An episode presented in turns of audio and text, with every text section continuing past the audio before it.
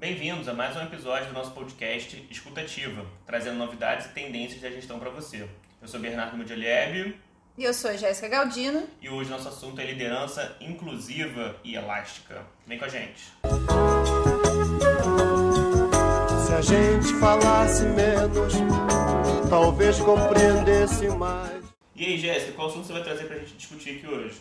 Hoje a gente vai falar de inclusão principalmente do ponto de vista da liderança. Eu trouxe esse tema porque, principalmente, a gente está passando por um momento atual de crise. Né? Em momentos de crise, as organizações tendem a olhar muito mais a questão do custo é, de curto prazo do que a questão da sustentabilidade, que é uma visão mais de longo prazo. E nessa troca de importância entre o curto prazo e o longo prazo, a inclusividade, a diversidade organizacional acaba perdendo um pouco o foco, né? Tende a perder um pouco o foco. Mas a gente vai superar esse momento de crise. Precisamos voltar a conversar um pouco sobre a questão da diversidade organizacional, que é muito importante para o pilar social da sustentabilidade. As organizações precisam entender a importância de ter pessoas com visões, histórias, backgrounds, conceitos, ideias diferentes e o quanto que essas diferentes visões podem ser enriquecedoras para que a organização possa atender melhor seus clientes. Hoje a gente já entende que o cliente da maioria das organizações é um cliente diverso, é um cliente que tem diferentes perfis de comportamentos, de visões de mundo. Então, se a gente tiver uma organização composta só por pessoas muito semelhantes, a tendência é que elas não consigam atender a essa diversidade de clientes que cada empresa tem. Então, para as organizações é muito importante essa questão da inclusividade. As lideranças precisam entender a importância da gente voltar a ter diversidade dentro das organizações e de uma forma que realmente seja benéfica para o longo prazo dessas empresas.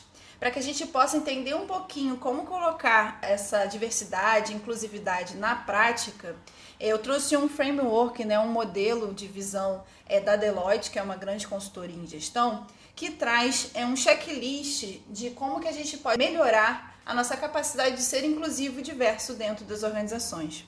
O primeiro ponto que eles trazem, né, e eu acho que é um dos mais importantes, é a questão da coragem. A coragem de entender as imperfeições e questões de cada um a, a, coragem de entender que essas imperfeições existem na nossa realidade e a gente precisa trazê-las também para dentro das organizações para tirar maior proveito dos conhecimentos que essas imperfeições e dificuldades geram.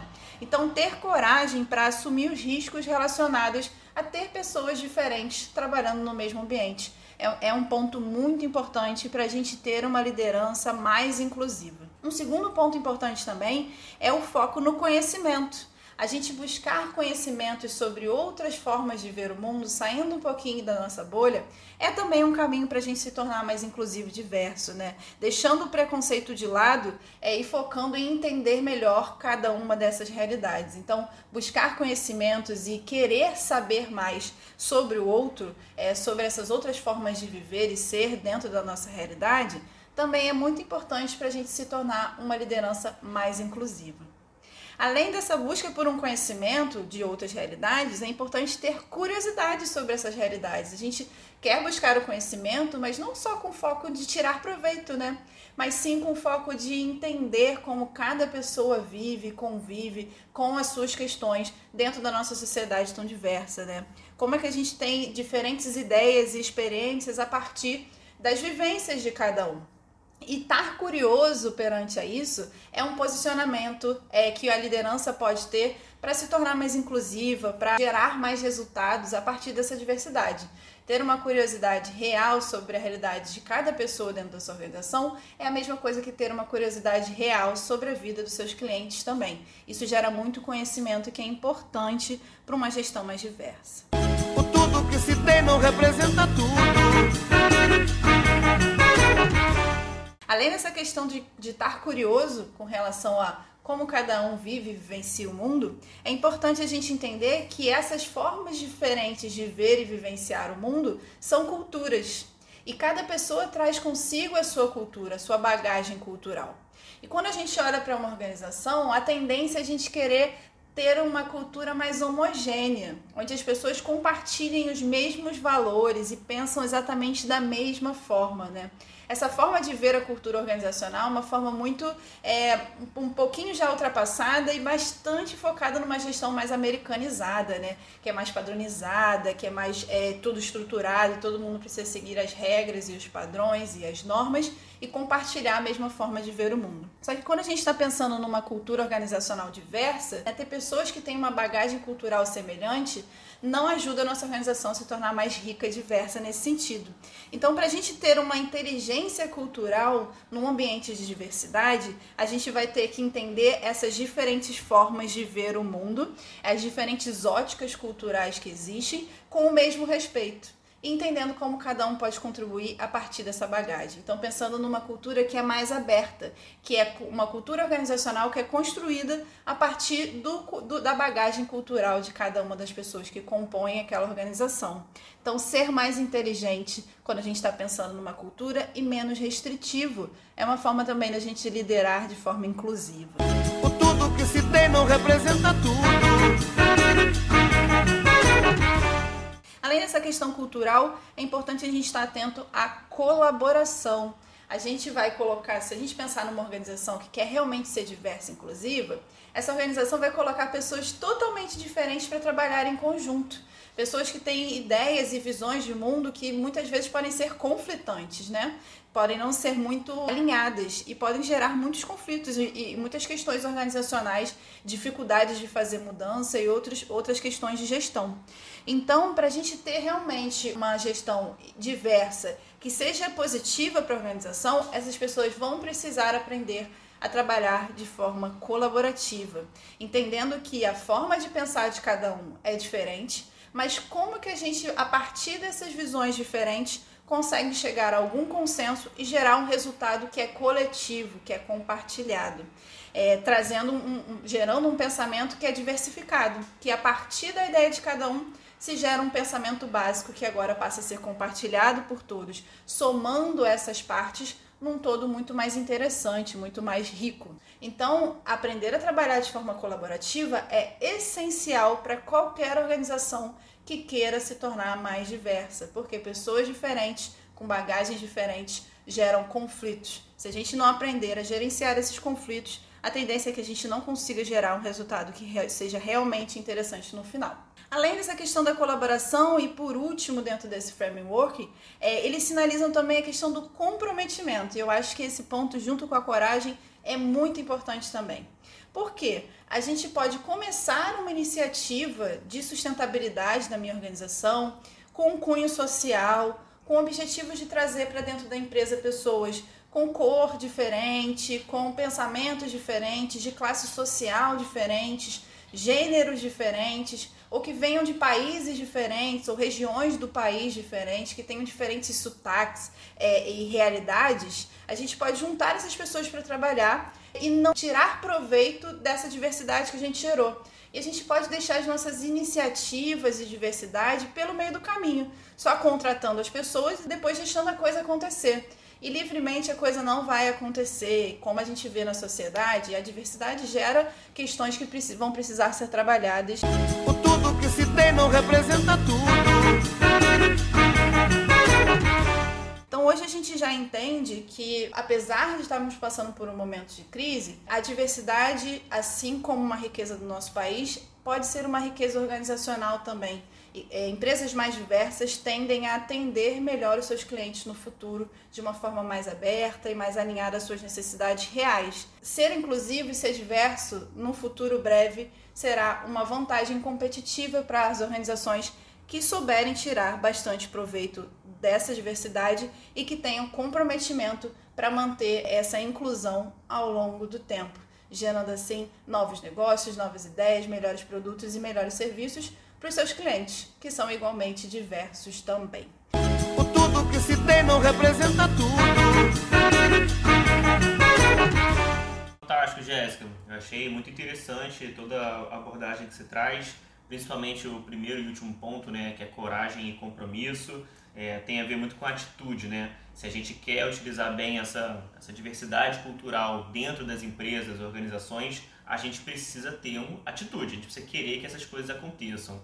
É, que a gente mais vê por aí são as empresas querendo filtrar os, os candidatos, selecionar só da universidade A ou B, da universidade particular A ou B, ou mesmo empurrando valores e determinados comportamentos goela abaixo e não valorizando justamente esse repertório, essa diversidade cultural. É, nosso amigo Charles Darwin tem uma frase bonita que fala que não é nem mais forte nem mais, mais inteligente, mas sim o que sobrevive é o que melhor se adapta.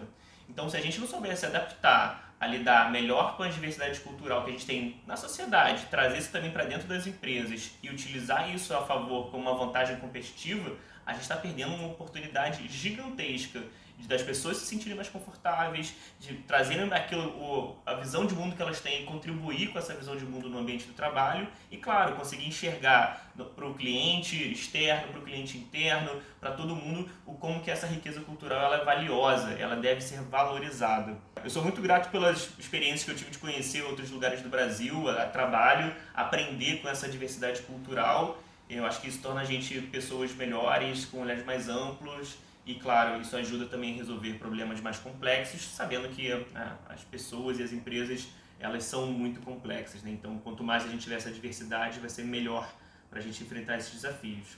O tudo que se tem não representa tudo.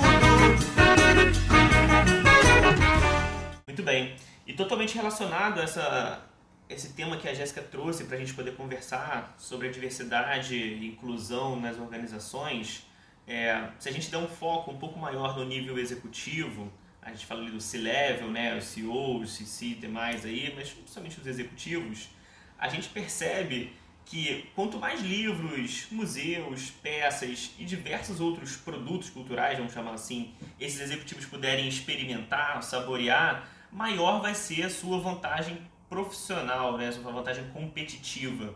E por que isso, né? É, tem pesquisas recentes de diversas universidades lá de fora, mas principalmente que mostram que os, os principais executivos leem livros somente de gestão, os livros de tendência, os livros da moda, o livro que está é, sendo mais vendido. E aí não é uma crítica aos conteúdos de gestão em si, porque nós também consumimos muito eles, né? Inclusive recomendamos aqui na Emboé diversos deles, que a gente ama, o Canvas, o Scrum, Illustra 4.0 e tudo mais que tem de tendência e moda por aí.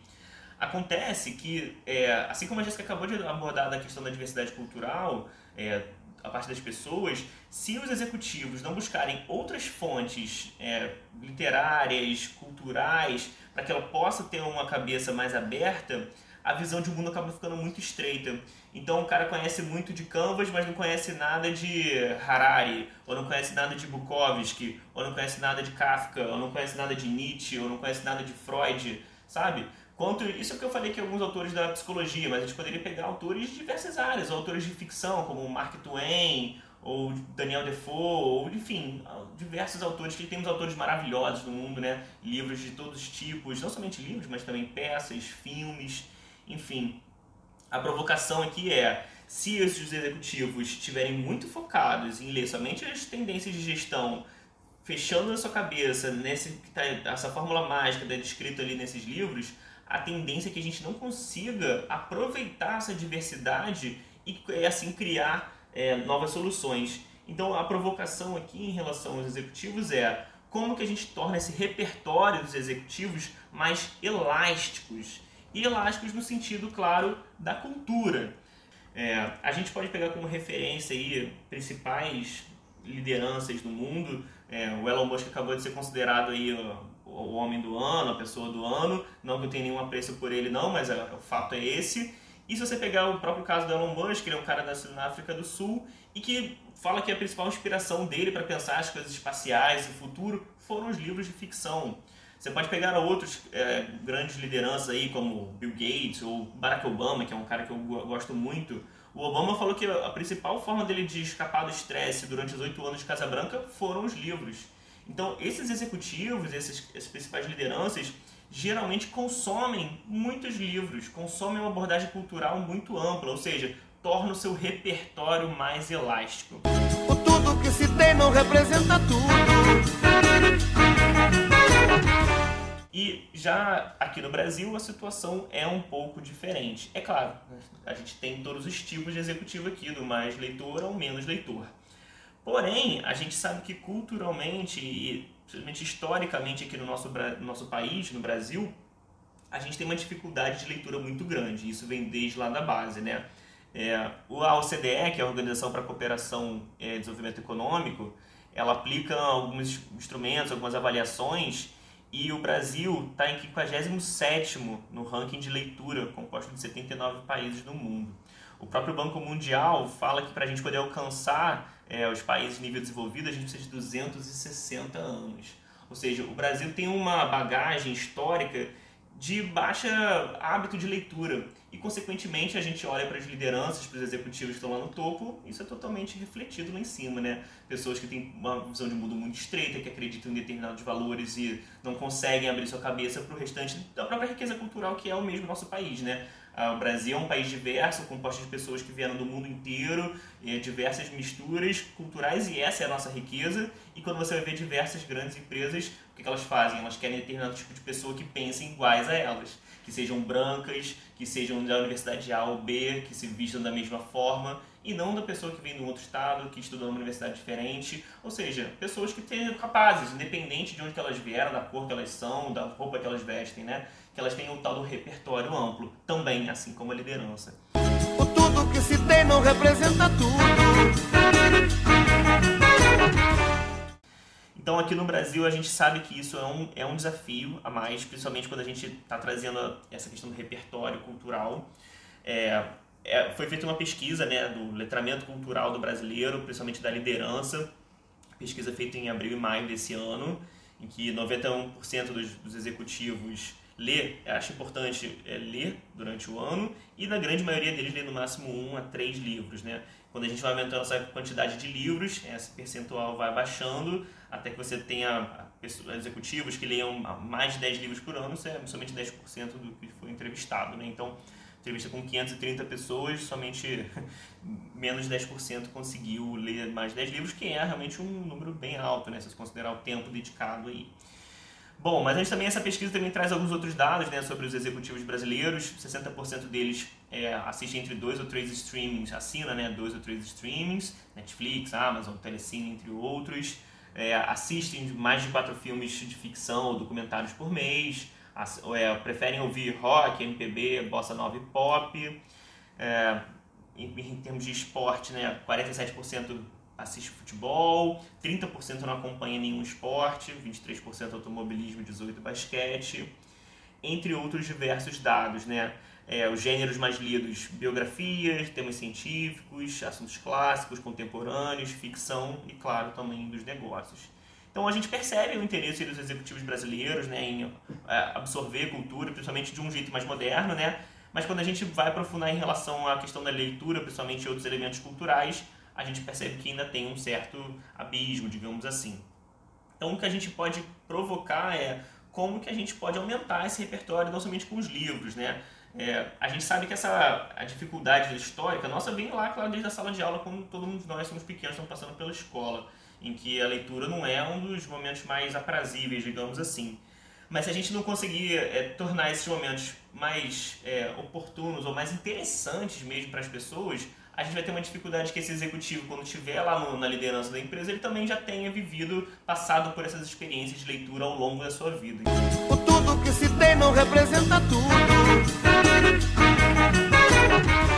Existem algumas práticas que podem ser utilizadas, como por exemplo, é, determinar que um grupo de uma, de uma sala de aula leia determinado assunto de um livro, outro leia outro, e aí depois ambos é, trazem os principais pontos ou mesmo o método da Kumbuka, que o Vicente Falcone sugere, que é mais ou menos nessa linha também, escolhe-se um artigo, um capítulo ou um livro, as pessoas leem e depois vão trazer esse debate para dentro das empresas. E tem vários profissionais, inclusive, ajudando a fazer isso, a moderar essas relações.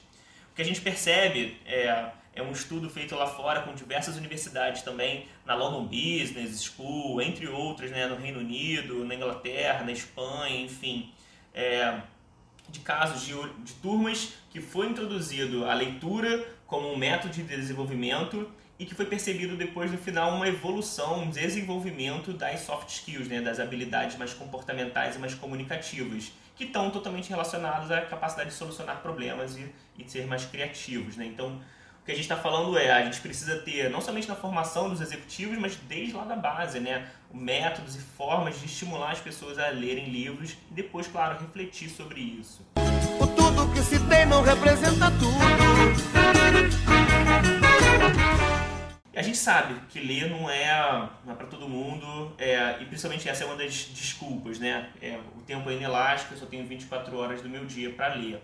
Se a gente fizer uma conta simples aí, se você ler 10 páginas por dia no mês, você vai ter lido 300 páginas num mês de um livro, que é mais ou menos uma média de um, de um livro, né? Então, se você ler um livro por mês, no ano você teria lido 12 livros. É uma conta relativamente simplista, mas tá, é, passa pela questão da rotina. Se a gente não entende que ler é um hábito, é uma rotina, e claro, a gente precisa entender qual que é o melhor momento para poder fazer essa leitura e de que forma, né? Se é no papel físico, se é no digital, enfim, cada um hoje tem várias possibilidades, mas a questão é que a gente precisa ter uma rotina e principalmente se isso for ser feito de uma forma orquestrada, digamos assim, na, numa empresa, precisa ter um método, um acompanhamento e um espaço para que isso possa ser conversado, né? É alguém que possa coordenar essa leitura aí. Então tá chegando a hora, na verdade já passou da hora da gente ser mais elástico, né? A gente ter um repertório mais elástico, conhecer outras coisas, outras experiências de mundo, de enfim, de influências, vai fazer com que a gente consiga pensar de uma forma diferente. O Harari, do 21 lições do século 21, ou do Sapiens, ele fala um pouco sobre isso, que a gente sabe que ler é um, é um privilégio, né? É, nem todo mundo tem essa oportunidade, principalmente ler assuntos que fogem do nosso cotidiano, daquilo que a gente está fazendo.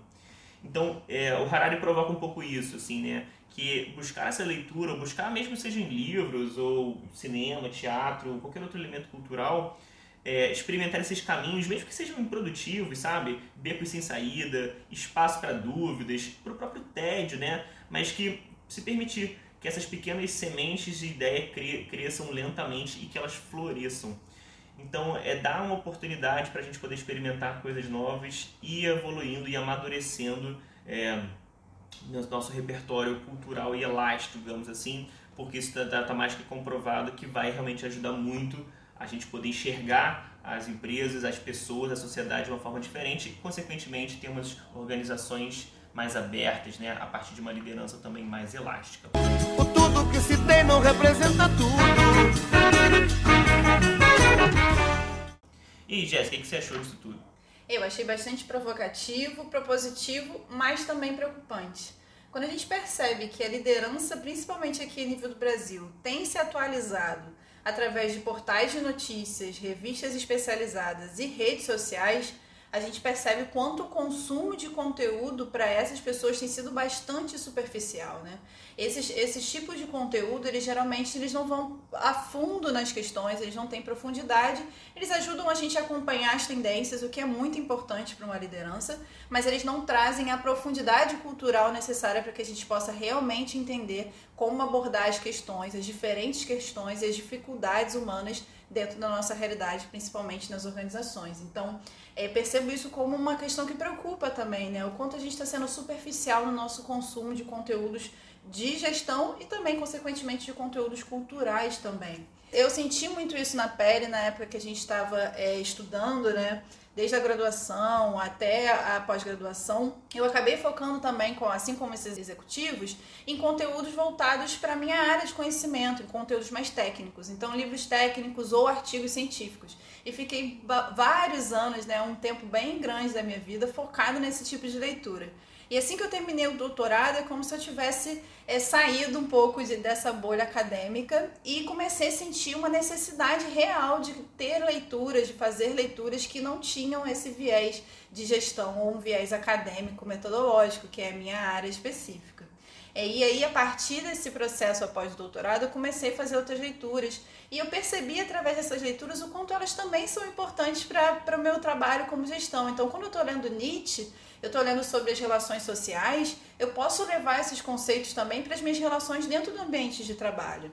É, quando eu estou lendo Mark Twain, estou lendo sobre o Tom Sawyer, eu posso levar em consideração também toda aquela engenhosidade, criatividade daquele garoto na hora de negociar junto aos seus colegas é para resolver os seus problemas do dia a dia. Eu posso levar isso em consideração também no meu ambiente de trabalho. Eu posso ser mais criativa, eu posso fazer negociações que sejam mais interessantes, eu posso ter uma, uma visão também mais aberta, como o Tom Sawyer tem. Então, essas, esses conteúdos, por mais que não me agreguem é, tecnicamente, eu começo a perceber o quanto eles agregam no desenvolvimento de soft skills, né, de habilidades que não são técnicas, mas são habilidades humanas, de relacionamento. E o quanto esse tipo de leitura aumenta o meu capital social, a minha capacidade de ter conhecimentos que vão me ajudar a lidar com as outras pessoas em sociedade.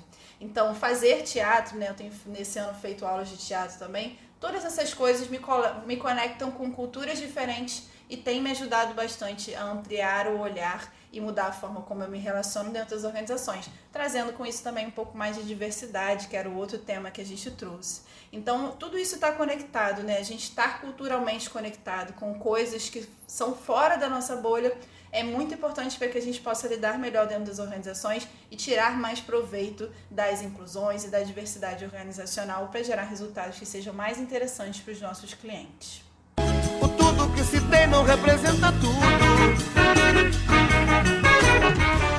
Muito bom, Jéssica. É, se você gostou desse conteúdo e se quiser conhecer um pouco mais dos outros conteúdos que a gente traz, a gente até inclusive tem trazido recomendações de conteúdos de literatura, filmes, séries, claro, no âmbito da gestão, mas também de outros assuntos. Então confere nosso Instagram, arroba ou nosso blog no nosso site, emboé.com.br. Muito obrigado para você que esteve até agora com a gente. Até nosso próximo papo e mantenha a sua escuta ativa. Se a gente falasse menos, talvez compreendesse mais.